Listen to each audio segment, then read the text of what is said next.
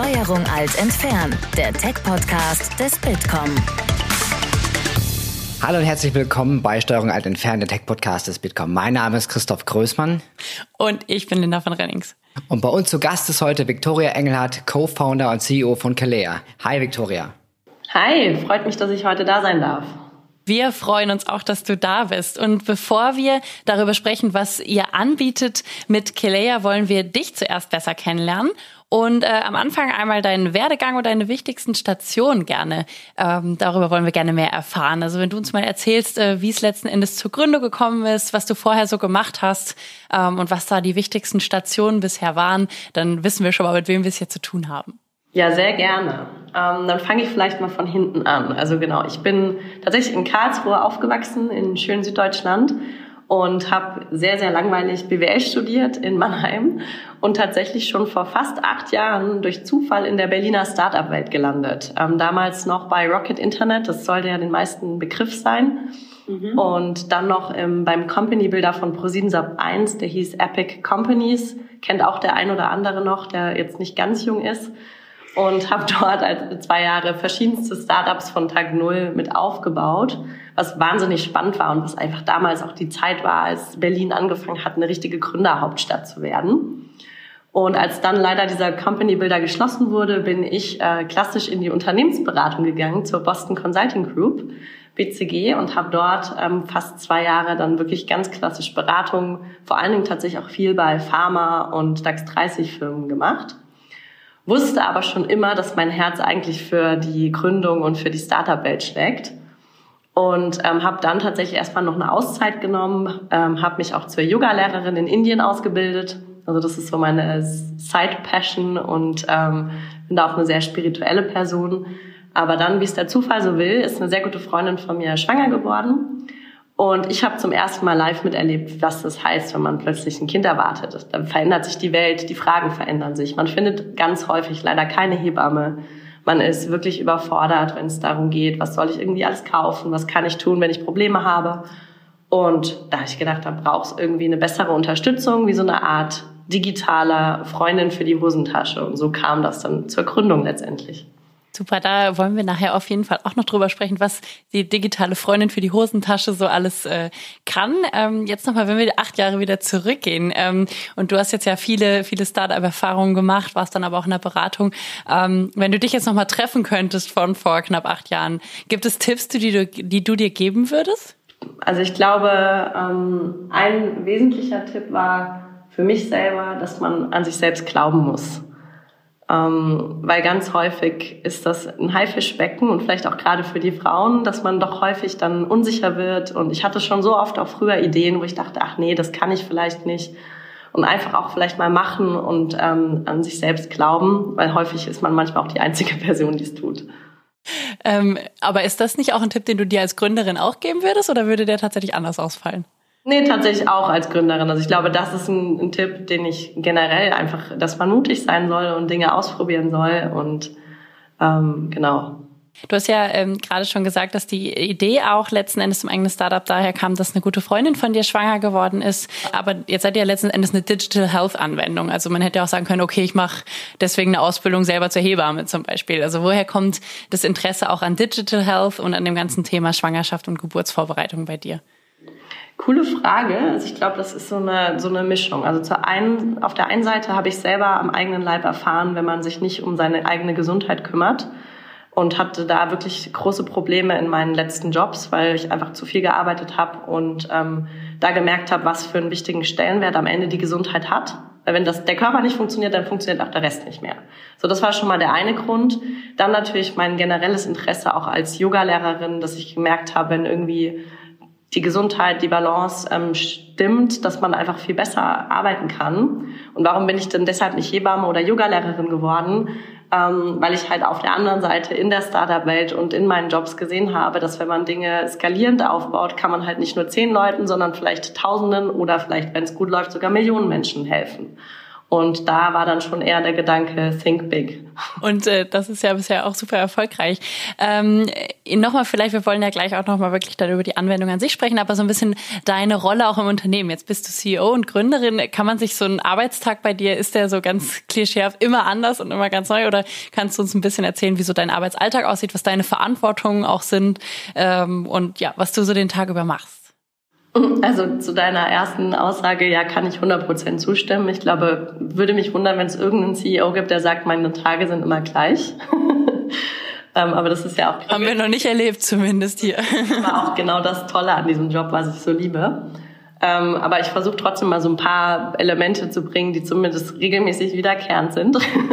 also das eine ist natürlich ganz klar, hat man ja die Verantwortung für das Team und das Unternehmen. Das heißt, man muss, das vergisst man häufig auch, also zumindest ich und auch, das merke ich in Gesprächen mit anderen Gründern, dass man sich immer wieder die Zeit nehmen muss, mit seinem Team auch zusammenzusitzen, richtig zu priorisieren und auch am Ende die, die Richtlinien und die, wie auch immer, Guidance, wir das jetzt nennen wollen, zu, zu geben und sich da auch Zeit zu nehmen, dass alle in die gleiche Richtung laufen. Sonst hast du da irgendwie 15 Leute und jeder läuft in eine andere Richtung. Das ist schon mal ein ganz wesentlicher Punkt. Deswegen also die regelmäßig, regelmäßigen Plannings, wie wir sie haben, haben. Und dann natürlich ein ganz anderer wesentlicher Punkt ist das ganze Thema Investoren und Shareholder Management, dass du halt regelmäßig Updates gibst, aber natürlich dann auch das jetzt nicht unbedingt Favoritenthema von mir Fundraising, wo wir übrigens gerade auch mittendrin stecken, ähm, was natürlich ein sehr, sehr großer und leider auch wiederkehrender Posten ist. Und ähm, dann zusätzlich gibt es natürlich viele Business Development Themen. In meinem Fall ist es ganz konkret, dass ich ganz stark mit Krankenkassen zusammenarbeite, da immer weiter Kooperationen an Land ziehe. Wir sind ja auch zusätzlich Partner vom Deutschen Hebammenverband. Das heißt, das sind alles Dinge, die ich dann regelmäßig übernehme und damit ähm, verantwortlich bin. Ist das so eine gute Antwort? Willst du da mehr wissen? Ich finde, das ist eine gute Antwort. Ich glaube auch, dass Christoph noch eine ganze Menge Fragen mehr in die Richtung hat. Von daher würde ich mal übergeben. Ja, lass uns gerne mal äh, direkt das, das Thema vertiefen. Claire ist der individuelle Gesundheitscoach für werdende Mamas. So habe ich das gelesen auf eurer Webseite. Erklär uns doch einmal, was genau ihr macht und was ihr euren Nutzerinnen und Nutzern anbietet. Also was wir machen, ähm, im Wesentlichen helfen wir dir als Schwangerer dabei, noch entspannter zu sein und auch eine eher gesunde und gute Schwangerschaft zu erleben. Und wie machen wir das konkret? Ähm, zum einen, indem wir dir wirklich personalisiert komplett Informationen bereitstellen. Das heißt, wir wissen, du bist in Schwangerschaftswoche 13 zum Beispiel und wir wissen, du bist Vegetarierin und hast beispielsweise jetzt gerade akut Eisenmangel und ähm, Stimmungsschwankungen und vielleicht Rückenschmerzen. Dann kriegst du basierend auf diesen ganzen Eingaben komplett ein personalisiertes Programm zusammengestellt. Also Yoga-Übungen, Fitnessübungen, aber auch Expertenvideos zu deinen einzelnen Symptomen, Ernährungspläne, und aber auch allgemeine Informationen, wie sieht eigentlich gerade mein Baby aus, was passiert da überhaupt gerade mit mir und gibt es vielleicht gerade jetzt administrative Themen, an die ich denken sollte. So, das ist in einem und was wir zusätzlich haben und das ist auch das Thema, wo wir viel mit den Krankenkassen zusammenarbeiten. Ähm, wir haben einen komplett in sich ähm, abgeschlossenen digitalen Geburtsvorbereitungskurs. Warum ist das so wichtig? Es gibt halt über 40 Prozent der Frauen, die gar keinen Kurs finden das hat sich jetzt durch Corona tatsächlich nicht verbessert, sondern ist natürlich noch schwieriger geworden, weil du ja häufig gar nicht physisch vor Ort sein kannst und online vielleicht auch nicht immer die Termine passen für dich. Und wir haben da einfach ein Alternativangebot für diese Frauen geschaffen, um so auch einfach noch mehr Frauen eine gute Geburt zu ermöglichen. Das ist so, was wir mit Kilea machen. Zu Amelie kommen wir vielleicht später auch nochmal. Das heißt, ich kann mich schon mit der Nachricht, dass ihr schwanger bin, also als Frau, ähm, sofort mit eurer App beschäftigen und habe da von Woche eins bis zur Geburt eigentlich alles abgedeckt. So habe ich das jetzt verstanden. Also Woche eins, ich glaube, es gibt keinen, der schon Woche eins weiß, dass er schwanger ist. Aber ja, theoretisch ab Woche vier fängt es an und genau, weil die meisten Frauen irgendwo so in Woche sechs, sieben anfangen, unsere App zu nutzen. Aber ja, theoretisch genau richtig. Ist das ein äh, Abo-Modell, was äh, dann für euch das Geschäftsmodell ist? Oder wie habt ihr dann euren Nutzen daraus dann? Gute Frage. Also wir haben zwei wesentliche Säulen für unser Geschäftsmodell. Das eine ist, wie du so richtig sagst, ähm, In-App-Käufe. Und da haben wir so zwei verschiedene Wege oder eigentlich sogar drei. Wir haben zum einen die, wenn du als Schwangere selber das kaufst, da kannst du entweder das Abo kaufen, um die ganzen Workouts und Ernährungspläne zu kaufen, so wie du das vielleicht von Headspace, Seven Mind und Co. kennst. Und dann haben wir aber auch einen in sich komplett geschlossenen Kurs, eben den Geburtsvorbereitungskurs, den du für einmal 49,99 erwerben kannst. So, und dann ist aber mittlerweile so, dass mehr und mehr Krankenkassen unser Gesamtangebot erstatten. Und je nachdem, wenn du bei der richtigen Kasse versichert bist, dann gibst du einfach nur noch deine Versicherungsnummer ein und kriegst direkt Zugriff auf alles. Und wir regeln das direkt mit der Kasse. Und das andere Geschäftsmodell, die andere Säule, das ist nur so eine Nebensäule, aber es gibt sehr, sehr viele äh, Marken, die gerne mit uns zusammenarbeiten und wo es auch inhaltlich gut passt. Also zum Beispiel ein Medela oder ein Kaufland, mit denen wir dann zusammen Inhalte entwickeln und wie so eine Art Content-Partnerschaft schließen. Wie kommt ihr dann an neue Nutzer ran? Ist das äh, auch ein reines Marketing-Thema erstmal? Oder wie habt ihr festgestellt, dass es da überhaupt einen Bedarf gibt? Jetzt auch schon vor Corona, ihr seid ja schon natürlich ein bisschen länger am Markt. Ähm, wie habt ihr das festgestellt und wie gewinnt ihr dann neue Nutzer? Also wie wir es festgestellt haben, war damals ganz zu Beginn, indem wir wirklich mit vielen, vielen Frauen gesprochen haben. Also wirklich so klassische ähm, Problem-Solution-Fit-Analysen und wirklich mit Frauen geredet, was sind überhaupt die Kernthemen und da haben wir eben festgestellt, gerade das Thema Sport, Ernährung sind ähm, Herausforderungen, wo die Frauen dann am Ende auch bereit sind, was bezahlen zu wollen für. Das zum einen. Und auf der anderen Seite deine Frage, wie finden wir die Kundinnen? Das gibt ganz, ganz viele Wege. Also ich, ich führe mal ein paar wesentliche auf.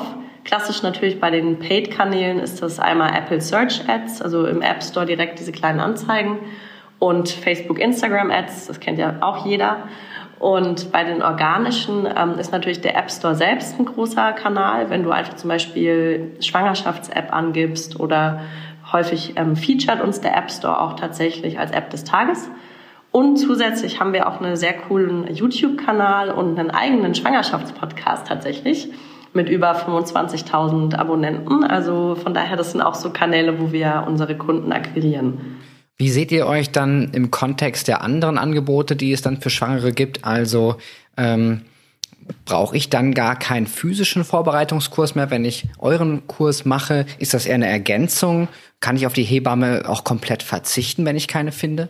Uh, gute Frage und gut, dass wir darüber reden. Ähm, also wir sind ganz großer Partner und ähm, von den Hebammen. Das heißt, um Gottes Willen, wir werden niemals Hebammen ersetzen können und das wollen wir auch überhaupt gar nicht ähm, sondern wie vorhin ja auch schon mal erwähnt, ähm, wollen wir ein Alternativangebot für die Frauen vor allen Dingen schaffen, die sonst gar nicht an einem Kurs teilnehmen können. Und das sind halt sehr, sehr viele. Und das, da sind verschiedene Gründe dahinter. Zum einen, weil es wirklich einen Hebammenmangel gibt in Deutschland, aber auch, weil häufig dann Frauen zum Beispiel bettlägerig sind oder keine Zeit sonst hätten. Das heißt, oder wir wollen ein Ersatz, äh, Ergänzungsangebot für die Frauen sein, die zwar physisch einen machen, aber sagen, ich will dann zusätzlich auch irgendwas zu Hause haben. Und ähm, so sehen wir uns da wirklich als digitale Ergänzung und optimalerweise auch so, dass im Prinzip auch Hebammen die Zeit gut nutzen können, das zu tun, was sie besonders gut können und vielleicht sehr allgemeine Fragen wie auch durch unsere App schon abdecken können. Ähm, du hattest gerade schon ähm, auf euren anderen Dienst hingewiesen, Emily. Das ist die Hebammensuche. Wie funktioniert das? Es ist übrigens Amelie von Hebamme. Sagen aber die meisten Emily lustigerweise. Genau, also das haben wir mit dem Deutschen Hebammenverband auf den Markt gebracht im äh, April. Das heißt wirklich die erste bundesweite Suche für Hebammenleistungen. Ich sage immer platt gesprochen wie so eine Art Booking.com. Und wie das funktioniert, du gibst im Prinzip ein, wann du ähm, deinen erwarteten Entbindungstermin hast. Du gibst ein, wo du wohnst und was für eine Suche du hast. Also besuchst du eine Hebamme für die Vorsorge oder eine fürs Wochenbett. Und je nachdem, was du an Filtermöglichkeiten angibst und deine Adresse, kriegst du halt wirklich nur Hebammen angezeigt, die auch verfügbar sind, ähm, also die überhaupt noch Kapazitäten für dich haben und die überhaupt in deinem Radius aktiv sind. Weil vor Amelie gab es halt im Prinzip nur Listen mit tausenden Hebammen und ähm, die Realität sah wirklich so aus, dass Hebammen teilweise 80 Absagen in der Woche schreiben und Schwangere teilweise 30 Anfragen. Und das war halt für beide Seiten ultra frustrierend und es kam halt am Ende trotzdem nichts mehr rum. Lasst uns vielleicht mal ein bisschen drüber sprechen, wie techlastig oder datenintensiv eure App ist. Ähm, nutzt ihr da bestimmte Technologien? Äh, habt ihr eventuell maschinelles Lernen integriert oder was könntet ihr euch da zukünftig vorstellen? Wie hoch ist denn der, der Tech-Aspekt? Wie viel ähm, Betriebswissen habt ihr eigentlich, mit dem ihr dann auch einen Vorsprung gegenüber Wettbewerbern habt? Also es sind ja ein paar Fragen. Ich versuche sie mal one by one abzuhaken. Ähm, also erstmal datenintensiv ist das auf jeden Fall. Warum? Weil wir natürlich ja zum einen die ganzen Punkte haben, wann erwartest du dein Kind und ähm, aber auch die ganzen einzelnen Symptome, die wir tracken, die du als Frau ja jeden Tag auch angeben kannst. Und ähm, wie sind wir da aufgestellt? Also wir haben tatsächlich seit März endlich einen ganz tollen Head of Engineering, den Patrick, der dieses Thema jetzt wirklich besser betreut, als wir das vorher hatten. Und leider ist es ja jetzt nicht unbedingt mein Steckenpferd. Und ähm, du hast das Thema Machine Learning angesprochen.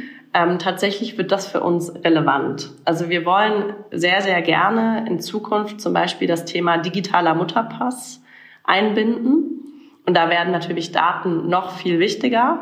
Und mit diesen Datenpunkten beispielsweise, und das ist wirklich ein Thema, wo ich auch wahnsinnig verbrenne und einen riesen Mehrwert sehe, wirklich mit künstlicher Intelligenz dann auch zum Beispiel Risiken zu erkennen. Also ich gebe dir ein Beispiel, du weißt aus dem Mutterpass, dass die Frau regelmäßig hohen Blutdruck hat und ähm, dass sie generell sowieso erhöhtes Risiko für eine Frühgeburt hat. Jetzt haben wir das kombiniert mit den Daten aus Kelea, dass sie sagt, sie hat Kopfschmerzen und beispielsweise haben wir in zwei Jahren vielleicht noch die Apple Watch integriert dann können wir halt mit Hilfe von verschiedenen Datenpunkten frühzeitig Risiken erkennen und sagen, liebe Julia, du bist ähm, eine Risikopatientin, geh unbedingt zu deiner Gynäkologin oder zu deiner Hebamme. Und das ist halt was, was natürlich sehr, sehr noch datenintensiver werden wird, aber auf der anderen Seite auch ein so tolles Potenzial bietet, wo ich allein Gänsehaut bekomme, wenn ich drüber rede. Jetzt ist es so, dass ähm, man sich in Deutschland seit kurzem Apps auch auf Rezept verschreiben lassen kann. Ist das für euch auch interessant, da hinzukommen? wird das vielleicht auch möglich sein? Ist das schon geplant, dass man sich eure App auch verschreiben lassen kann? Ähm, tatsächlich hatten wir uns das anfangs angeschaut. Jetzt ist es aber so, und das ist ja eigentlich die gute Nachricht, Schwangerschaft an sich ist ja keine Krankheit. Und die App auf Rezept gibt es tatsächlich nur für konkrete Indikationen aus dem Krankheitscodes. Ähm, aber, und das ist das, was ich jetzt gerade auch schon erwähnt hatte, ähm, sobald wir konkreter wirklich in Indikationen für gewisse ähm, Risiken gehen, also Frühgeburt, Präeklampsie, vielleicht auch Schwangerschaftsdiabetes, dann macht es absolut Sinn, dass wir auch uns als DIGA listen werden. Das, ähm, die Herausforderung, sage ich mal, ist, dass wir mit Schwangeren ähm, eine Studie extrem ähm, schwierig nur aufgesetzt bekommen. Es ist viel, viel komplexer, weil es eine besonders schützenswerte Zielgruppe ist und damit auch wesentlich kostenintensiver, als wenn du beispielsweise eine Studie mit Schlafpatienten machst. Mhm. Aber wollen wir auf jeden Fall machen und ich glaube, in drei oder vier Jahren sind wir auch auf jeden Fall dabei. Sehr cool. Wir sind, sind gespannt, wann es dann soweit ist. Ähm, Nochmal eine Frage zum Thema. Du hast ja gesagt, dass ihr euch als Ergänzung ganz klar seht, auch zu Hebammen. Ähm, und durch Amelie da ja auch ein eigenes Angebot nochmal geschaffen habt. Ähm, jetzt stelle ich mir den Hebammenberuf eigentlich doch, der ist ja sehr analog an sich. Ne? Also ich arbeite sehr viel mit Menschen. Ich habe eigentlich, zumindest in meiner Vorstellung, jetzt nicht wahnsinnig viele technische Möglichkeiten. Wie ist es, wenn ihr auf Hebammen zugeht? Also rennt ihr offene Türen ein oder ist es letzten Endes so, dass ihr viel Überzeugungsarbeit dann auch leisten müsst? Schöne Frage. Ähm, ich glaube, das ist wie bei fast allen, die irgendwie den Markt umkrempeln, ähm, gibt's immer beides. Also zum einen ist es ja schon mal wahnsinnig toll, dass wir gemeinsam mit dem Deutschen Hebammenverband das machen und nicht als Start-up dagegen Windmühlen kämpfen, sondern die auf unserer Seite haben und wir gemeinsam für das gleiche Ziel schon mal kämpfen. Und dann gibt's wie in jedem Bereich halt Befürworter, die wahnsinnig digitalaffin sind und die sofort sagen, das macht alles total Sinn. Und dann gibt's halt die, die skeptischer sind, aber die häufig auch wirklich gute Punkte haben, wo wir zuhören müssen und deren ähm, Feedback wir einfach auch einarbeiten müssen. Ähm, und von daher würde ich sagen, die Mehrheit ist ähm, dem gut und offen gegenüber und die kritischen müssen wir halt noch überzeugen. Ähm, das heißt, ich meine, nee, ihr seid jetzt ja an, den, an dem Punkt der Ergänzung, das ist aber auch gesagt, viele finden gar keine Hebamme oder, ne, wie man eine Hebamme muss am Tag irgendwie 80 äh, Absagen formulieren. Ähm, trotzdem ist natürlich eine persönliche Betreuung unheimlich wichtig, gerade wenn ich vielleicht das erste Mal schwanger bin, alles ist neu, alles ist anders. Ähm, wie können digitale Technologien hier unterstützen ähm, und aber trotzdem, dass der ähm, Faktor Mensch halt dabei bleibt? Also wie sieht für dich so ein ideales Zusammenspiel hier aus? Also wenn ich mal jetzt, meinst du, ich dürfte mal so zwei, in zwei Jahren meine Vision. Ja, sehr gerne. Also idealerweise sind digitale ähm, Begleiter, so wie wir, im Prinzip diejenigen, die jeden Tag bei dir sind und die dich mit allgemeinem Standardwissen schon mal ähm, unterstützen und die dir auch dabei helfen, zum Beispiel deine einzelnen Symptome zu tracken und die dann im Falle einer kritischen ähm, Symptomkombination oder im Falle von kritischen Fragen dann aber auch Unterstützung bieten darin, dann wirklich die offline klassischen Leistungserbringer zu finden. Das heißt, zum einen, wie wir das mit Amelie machen, dass du wirklich dann auch eine echte, analog hast du es genannt, eine echte lebende Hebamme findest. Oder zumindest, und das ist auch ein Thema, wo, wo mein Herz für schlägt, dass wir so eine Telehebammen-Plattform ähm, darauf ähm, integrieren, dass du also wirklich auch, ähm, zumindest wenn es jetzt nur eine kleine Frage ist, hey, irgendwie ist meine Brust nach dem Stillen so rot, dass du die zumindest kurz per Videochat ähm, klären kannst und nicht allein gelassen bist. Und deswegen sehe ich die Chance von den digitalen Elementen halt vor allen Dingen in den allgemeinen für die breite Masse an Anwendungen um dann den Hebammen, den wenigen, den, die es gibt, diese Zeit zu ersparen, dass sie quasi intensiver das wirklich Wichtige und das wirklich auch ja nicht digitalisierbare Wissen auch anwenden können. Ähm, das ist ja an sich eine super spannende Vision und ich glaube auch was, was äh, an die allen Stellen helfen würde. Also derjenigen, die schwanger ist, aber natürlich auch den Hebammen, die dann entsprechend zugespitzter arbeiten können. Ähm, was denkst du, sind da die wichtigsten Stellschrauben, damit man zu so einer Vision kommt? Also woran müssten wir jetzt, sei das in der Politik, sei das aber auch in der Gesellschaft noch arbeiten, damit deine Vision in zwei, drei Jahren Wirklichkeit wird? Also im Fall von Hebammen ganz konkret zum Beispiel schon mal daran arbeiten, dass die ähm, Vergütung für Teleleistungen besser wird. Also weil das ist wirklich krass, der Unterschied, was ein Gynäkologe für zehn Minuten Konsultation kriegt versus was zehn Minuten eine Hebamme bekommt. Ich habe jetzt die, den Satz nicht genau im Kopf, aber das sind ein paar Euro, das sind irgendwie sieben Euro. Das ist halt ein Witz. Und das kann nicht sein, dass so ein wichtiger Beruf, und ich glaube, das ist ja das, was alle Leute, die irgendwie mit Pflegeberufen zu tun haben, sagen, das ist diese Vergütung, kann nicht sein. Und ähm, das ist, glaube ich, mein größter Appell und dann auch einfach die Bereitschaft und die Hürden ein bisschen reduzieren. Und da sehe ich aber jetzt aufgrund von Corona auch zum Beispiel seitens der Krankenkassen viel größere Bereitschaft, ich sage in Anführungszeichen, Risiko einzugehen und zu sagen, wissen Sie was, Frau Engelhardt, wir machen das jetzt einfach mal. Und anstatt zu sagen, nee, wir müssen erst 100.000 Dinge prüfen und Eventualitäten abwarten. Und ich glaube, da könnte jetzt gerade so ein gutes Umdenken stattfinden, dass man eher pragmatisch an die Sachen rangeht, lösungsorientiert als problemorientiert. Hm, das merken wir ja gerade in ganz, ganz vielen Bereichen, ne, dass das irgendwo so einen deutlichen Push gibt. Das ist gerade schon genannt, Corona. Wie ist es bei euch auf der Plattform? Also jetzt äh, die Zusammenarbeit mit Krankenkassen ist scheinbar da schon mal einfacher. Ähm, habt ihr das sonst bei euch gemerkt, dass es da einen deutlichen Anstieg auch an, an Nutzerinnenzahlen gab bei euch auf der Plattform, dadurch, dass man jetzt entsprechend natürlich noch schwieriger sich ähm, vor Ort treffen kann? Oder wie hat sich Corona so für euch und euer Geschäftsmodell ausgewirkt? Genau, also das klingt ja blöd, wenn man das so sagt, aber wir waren definitiv eher Profiteure von Corona. Ähm, sowohl auf Seiten der Krankenkassen haben wir wirklich ganz, ganz viele neue Partner gewinnen können. Das hätte ich mir vorher nicht mal im Traum überlegen können, dass man mit drei, vier Telefonaten wirklich einen Partner findet. Und ähm, auf Seiten der Nutzer haben wir natürlich auch einen starken Anstieg gesehen. Also gerade im März, April, wo ich glaube, das war die Zeit, wo der absolute Lockdown war, da sind unsere Zahlen wirklich explodiert. Aber auch insgesamt ist das äh, Level gestiegen, auf jeden Fall. Ähm, ja, die, die Corona-Krise wird natürlich jetzt noch eine Weile andauern. Das ist jetzt noch nicht absehbar, wann das wieder sich einigermaßen normalisiert. Ähm, habt ihr da jetzt schon vorgeplant, dass ihr da ein stetiges Wachstum einfach äh, auch in den nächsten Monaten weiterhin so erwartet? Wie seht ihr da so den ganz kurzfristigen Ausblick? Also ich glaube, jetzt wird erstmal das wieder noch sich intensivieren, weil gerade die Wintermonate sind ja für digitale Apps generell schon mal die umsatzstärkeren Monate. Das ist generell durch die Bank durch das ähm, gleiche Bild für alle Apps. Plus erneuter Lockdown, plus generell, dass, dass das an Hebammenangebot sowieso schon nicht genug ist. Also ich glaube, wir sehen da jetzt auf jeden Fall die nächsten Monate nochmal wieder einen kleinen Boom.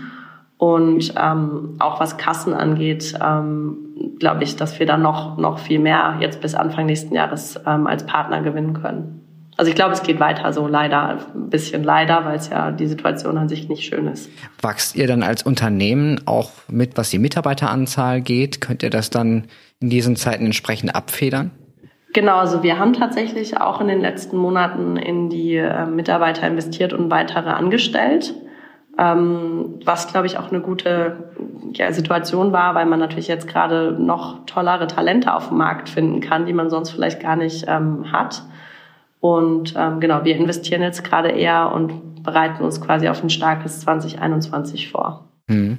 Wenn wir dann mal ein bisschen über 2021 hinausschauen, was sind denn so aus deiner Sicht eigentlich noch die größten Potenziale? Du hattest dir deine, deine Vision schon so ein bisschen ähm, erklärt, aber so richtige Gamechanger im Gesundheitsbereich allgemein, was die Digitalisierung angeht. Ähm, hast du das auch im Blick? Ist das äh, außerhalb eures Geschäfts ähm, ein Thema, mit dem ihr euch stark auseinandersetzt? Und was wären da für dich so die wichtigsten Meilensteine? Also ich glaube, das, was ich schon angesprochen hatte, das ähm, ist kombiniert ganz stark mit dem Thema, dass ab 2021 die EPA kommt, also die elektronische Patientenakte. Und das wiederum hat ja maßgeblich für uns einen großen Einfluss auch auf die Digitalisierung des Mutterpasses, der ja quasi ein Baustein für die EPA dann werden kann. Das heißt, das ist auf strategisch größerer Seite ähm, auf jeden Fall ein Thema, was kommt. Dann natürlich das Thema DIGA, auch wenn sich das weiterentwickeln sollte, da neue ähm, Änderungen im Gesetz geschaffen werden. Das ist super relevant. Und vielleicht auf kleinerem Level ähm, haben wir jetzt tatsächlich gerade gestern unser Rückbildungsangebot ähm, auf den Markt gebracht, weil wir wirklich ganz, ganz viele Frauen haben. Es scheint so, dass der Hebammenmangel im Rückbildungsthema noch größer ist und wir wirklich am ersten Tag irgendwie jetzt fast 100 Kurse verkauft haben. Und das einfach nur mit Bewerbungen auf unsere eigenen Kanälen. Ähm, von daher, das zeigt mir, okay, wow, da ist ein Riesenbedarf. Und da werden wir unser Angebot noch weiter ähm, ausbauen im Stichwort Stillunterstützung und Unterstützung für die Entwicklung des Babys. Und ähm, jetzt nochmal ganz grundsätzlich gefragt, gibt es vielleicht auch Technologien, die künftig interessant werden könnten für die Gesundheitsbereich? Also abgesehen jetzt von KI natürlich, wenn es äh, viele Nutzerdaten gibt. Aber hast du andere Lösungen, die du da im Blick hast, die für die digitale Gesundheit künftig noch eine stärkere Rolle spielen könnten? Aus unserem Bereich jetzt? Ja, und auch allgemein. Also ist vielleicht 3D-Druck äh, irgendwo noch stärker äh, ein Thema oder für äh, sichere äh, Vorgänge die Blockchain oder ähnliches. Also das wird ja viel probiert äh, im Moment. Gute Frage. Also ich glaube, was für uns ein Riesenthema sein wird, ähm, ist dass das ganze Thema Variables. Die werden ja immer besser also Sensoren allgemein. Und ich glaube, dass das kombiniert mit ähm, guten Schnittstellen, die daraus wirklich die Daten auch sauber ja, lesen und daraus auch einen Wert generieren können. Ich glaube, das ist ein großes Thema. Also jetzt nicht unbedingt 3D-Druck, sondern eher die dritte Generation Variables. Ich glaube, das wird ein absoluter Gamechanger werden. Also jetzt allein, was die Apple Watch jetzt schon kann, ist richtig massiv. Und ich glaube, das wird auch alle digitalen Anwendungen ähm, weiterbringen, weil man ja über Schnittstellen darauf zugreifen kann. Und ich glaube dann auch das Stichwort KI, weil KI steckt aktuell bei uns noch allen in den Kinderschuhen. Und ich glaube, dass da in den nächsten fünf Jahren massiv viel gemacht werden kann und auch dann unsere Daten, die wir aktuell haben und ehrlicherweise nicht wirklich gut nutzen, einen riesen Mehrwert bringen können. Mhm. Habt ihr da ähm, aus dem Ausland schon vergleich, also andere Länder im Blick, wo das schon vermehrt genutzt wird, wo man sich noch vielleicht was abschauen kann oder was auch irgendwie zeigt, wo die Reise hingeht? Habt ihr sowas im Blick? Also ich, was ich gefühlt gerade wahrnehme, ist, dass es ganz, ganz viele kleine Insellösungen überall gibt. Also von irgendwie, dass es irgendwelche KI gibt, die irgendwelche Radiologiebilder ähm, übersetzen kann oder Ultraschallbilder besser interpretieren kann, in dem Fall jetzt ja für uns relevant, über Variables, die aufgrund deiner Temperatur potenziell eher deinen Eisprung. Also das sind alles so kleine individuelle Lösungen. Und ich glaube, ähm, also international und national.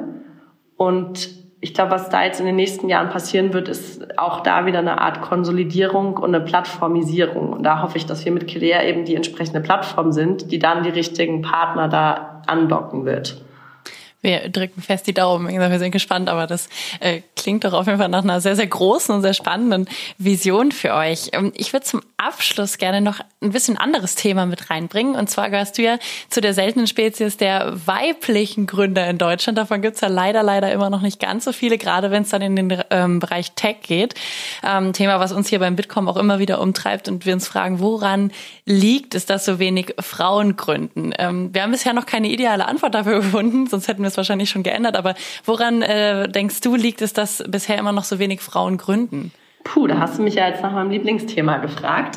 Ich könnte da jetzt ungefähr eine Stunde philosophieren. Ich versuche mal kurz. Dann machen wir dann noch mal einen zweiten Podcast.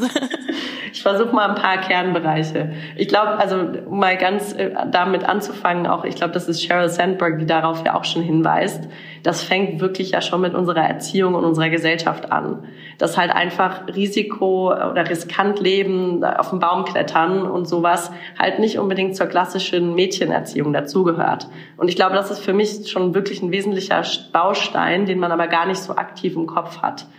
Und dann ist es aber auch so, ähm, zum Beispiel mein Freund ist Physiker und ich glaube, ähm, dass uns als Frauen so Vorbilder fehlen. Wenn ich zum Beispiel in der Schule coole Frauen gekannt hätte, die Physik studiert hätten oder die Physikerinnen sind, hätte ich mich viel mehr für dieses Thema interessiert. Und ich glaube, deshalb ist auch die Rolle jetzt in dem Fall von mir und allen Gründerinnen, die es gerade gibt, so wichtig, um die nächste Generation denen halt wirklich Rollenbilder vorzuleben. Und ich glaube, das ist ein großer Punkt. Und dann natürlich einfach allgemein, ähm, dass wir Frauen dazu tendieren, einfach ein bisschen Risiko ja, averser zu sein und auch nicht immer so selbstbewusst sind, leider. Also das ist leider auch die, die Erkenntnis, die ich aus vielen Gesprächen mit Frauen immer wieder habe. Aber was mich positiv stimmt, wenn ich Gespräche mit Anfang 20-Jährigen führe, habe ich das Gefühl, da wächst eine neue Generation ran ähm, die viel selbstbewusster sind. Das, äh, das klingt auf jeden Fall schon mal gut, aber dein Wunsch so Richtung Politik kam ja gerade auch dann doch äh, so mal durch oder zumindest Richtung Bildungspolitik, dass wir eigentlich, wenn in den Schulen müsste es losgehen oder eigentlich ja noch früher in Sachen Erziehung, aber ähm, es fehlen die Vorbilder, es fehlen ähm, letzten Endes schon zum Start so ein bisschen die Idee, dass ich das als Frau und als Mädchen auch machen kann. Ähm, gibt es da konkrete Wünsche von dir in Richtung Politik, aber auch Gesellschaft, wo du sagst, da, da müssen wir eigentlich ansetzen, da könnten wir schnell was ändern? Da gibt es bestimmt viele Ideen. Ähm, also ich glaube, wenn man alleine schon mal mehr Kindergärtner männliche hätte, ich glaube, das würde schon einen großen Unterschied machen. Ähm, und ansonsten, ich glaube, es bewegt sich gerade in die richtige Richtung und allein, dass dieses Thema immer wieder aufkommt, ist schon gut. Und fairerweise, ich glaube, allein, dass wir eine Angela Merkel haben, ist toll. Ähm, von daher konkret jetzt Wünsche an die Politik ich glaube, die kann da nur bedingt was verändern. Ich glaube, eine Quote ist wichtig. Jetzt zwischendurch, die brauchen wir in allen Bereichen, auch in dem VC, auch in dem Aufsichtsrat. Und ähm, dass wir da zumindest mal eine erste Welle schaffen und danach müssen wir aber auch wieder weg von dieser Quote. Mhm. Ähm, du hast äh, gerade ja auch gesagt, was auch fehlt, sind im Prinzip Vorbilder, ähm, Role Models. Du bist ja jetzt in dem Bereich eins, ne? Also ich meine, es gibt wirklich immer wenig Frauen, die gründen und ich finde es immer super spannend, wenn man dann ähm, auch mal Gründerinnen hört, die ihre Geschichte erzählen. Von daher, ähm, das am Anfang ja schon mal gesagt, du würdest dir für den Tipp geben, mutig sein, einfach mal machen. Aber kannst du vielleicht noch so ein bisschen so die, die Idee, ähm, wie es zur Gründung gekommen ist, nochmal nennen? Was waren vielleicht die ersten Herausforderungen in dem Bereich? Wie hast du es dann trotzdem gemeistert? Einfach um nochmal zu zeigen, ähm, das funktioniert auch und sehr, sehr gut als Frau, wenn man gründet. Also ich glaube, eine ganz große Herausforderung war für mich wirklich das Thema Investoren und mhm. Fundraising. Und ähm, da war ich auch irgendwann an einem Punkt, wo ich fast aufgegeben hätte. Weil ich selber eine Person bin, ähm, die sehr, sehr ehrlich ist was im Fundraising halt leider nicht unbedingt die, das Skillset Nummer eins ist, was gebraucht wird.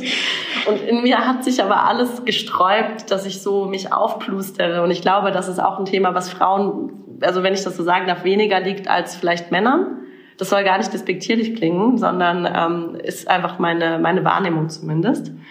Und ähm, da einfach so einen Weg zu finden, der, mit dem man selber trotzdem im Reinen ist, aber auf der anderen Seite trotzdem in diesem halt leider immer noch sehr männerdominierten System überleben zu können, in diesem Haifischbecken, das war, glaube ich, eine große Herausforderung für mich, ähm, auch immer noch tatsächlich. Und was hat dich dann letzten Endes bewegt, weiterzumachen? Also du sagst, du hättest fast aufgehört. War es das Umfeld? War es irgendwie, war es das Team? Oder warum hast du dann gedacht, ich beiß mich trotzdem durch? Ich glaube, das ist dann am Ende auch so ein bisschen eine Einstellungsfrage. Und ich glaube, das ist auch eine, eine der Themen, die man als Gründer beherrschen muss, Resilienz und einfach so sagen, wisst ihr was, ich mache es jetzt einfach trotzdem. da war am Ende klar, auch das Umfeld unterstützt sich natürlich und wenn dir deine Freunde sagen, hey, das machst du doch super, du kriegst das hin, das hilft. Aber am Ende musst du es halt auch einfach machen. Und das bringt mich ja wieder zum Anfang, einfach machen. Total, genau. Einfach machen. Ich glaube, das, äh, das äh, klingt so leicht, aber um es dann wirklich umzusetzen, äh, da gehört auch was dazu und das ist immer schön zu sehen, wenn es dann am Ende auch klappt. Ähm, somit haben wir den Bogen zum Anfang wieder geschlagen. Wir haben zum Abschluss unseres Podcasts immer drei Fragen, die wir allen Gästen stellen, die wir ähm, ein bisschen unabhängiger vom Thema äh, sind und die wir dann auch nicht vorbereiten. Und wenn du bereit bist, dann fangen wir damit an. Sehr gern. die, unsere erste Frage ist immer, ähm, gibt es A, entweder einen Twitter-Account, den du empfehlen könntest, dem man folgen sollte? Falls das nicht der Fall ist, was ist dein Lieblings-Emoji? Okay, Twitter, ich habe es bis heute irgendwie noch nicht kapiert, leider. mein Lieblings-Emoji ist ähm, der Smiley mit den zwei Herzaugen. Sehr schön. Ähm, dann die nächste Frage ist, gibt es aktuell ein Buch, das du liest, das bei dir auf dem Nachttisch liegt oder das du empfehlen könntest? Ich lese immer sehr viele Bücher parallel, mm, aber tatsächlich eins über den Buddhismus. Das Weg zum Glück heißt das, glaube ich. Ähm, den, das kann ich sehr empfehlen. Also generell der Buddhismus ähm, gibt mir in vielen Dingen dieser, ähm, des Lebens sehr gute Hilfestellungen, auch für das Business tatsächlich. Mhm. Dann packen wir das gerne nachher noch mit in die Show Notes, falls das jemand nachlesen möchte. Und unsere letzte Frage ist, wenn du ähm, deinen Arbeitsalltag mal hinter dir lässt, womit kannst du am besten entspannen? Was machst du, was äh, dich richtig runterkommen lässt? Mm, verschiedene Dinge, aber ich sag mal meine drei Lieblingssachen, weil ich habe immer so viele im Kopf. Ich mache wahnsinnig gerne Yoga, Überraschung. Dann habe ich seit einem Jahr ein neues Hobby. Ich lege nämlich sehr, sehr gerne auf. Das heißt, ich lege wirklich auch einfach zu Hause mal für mich Musik, Techno dann äh, auf. Und ähm, das Beste, und das mache ich mittlerweile mindestens ein, zwei Mal die Woche, ist in den Wald gehen und spazieren gehen. Ich liebe Bäume und es gibt nichts, was einen mehr entspannt als Blätter und der Geruch vom Wald. Und das ist ja gerade jetzt auch im Herbst eigentlich die wir, die ideale Zeit dafür und auch eine der Sachen, die wir auch jetzt im kommenden Lockdown auch gut noch machen können und unbedingt sollen an der Stelle. Wir sind am Ende. Ganz, ganz herzlichen Dank an dich, Victoria Engelhardt, Co-Founder und CEO von Kilea. Wir haben heute darüber gesprochen, wie digitale Geburtsvorbereitung aussieht, wie Digital Health in dem Bereich, ähm, was sich da alles entwickeln wird, welche Technologien da zum Einsatz kommen werden und auch darüber, warum es so wichtig ist, dass wir schon in der Erziehung anfangen, damit wir nachher mehr weibliche Gründerinnen und mehr Frauen im Tech-Bereich haben ähm, ganz, ganz viele Themen und das alles geschafft in einer guten Dreiviertelstunde. Danke für Rede und Antwort. Wir packen euch nochmal alles in die Show Notes und äh, ja, freuen uns, dass du da warst, Victoria. Vielen Dank. Ja, vielen Dank für die Einladung und ich hoffe, bis bald mal irgendwo, vielleicht auch in Person. Sehr gerne. Ja. Danke, ciao. Bis dann, ciao. Das war Steuerung Alt entfernen, der Tech-Podcast des Bitkom. Weitere Folgen findet ihr auf www.bitkom.org/podcast.